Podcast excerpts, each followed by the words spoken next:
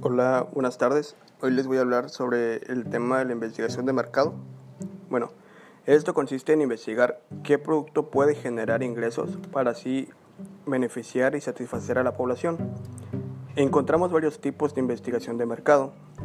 Entre ellas se encuentra la motivacional. Nos explica que el objetivo de todas las empresas es orientarse entre ellas mismas para conseguir vender los bienes y servicios que ellos producen. Y para que eso funcione, buscan la comunicación recíproca entre las empresas que producen los bienes y los consumidores. Responde de manera indirecta el por qué. El consumidor debe adquirir el producto. Las técnicas fundamentales tienen tres pasos. La que destaca es la observación, la cual nos dice qué hacer al llegar a una hipótesis cerca de las reacciones de los consumidores. Puede ser en persona o por cámaras. Las entrevistas, saliendo a una persona haciendo preguntas si el producto está bien o cómo sería su producto ideal.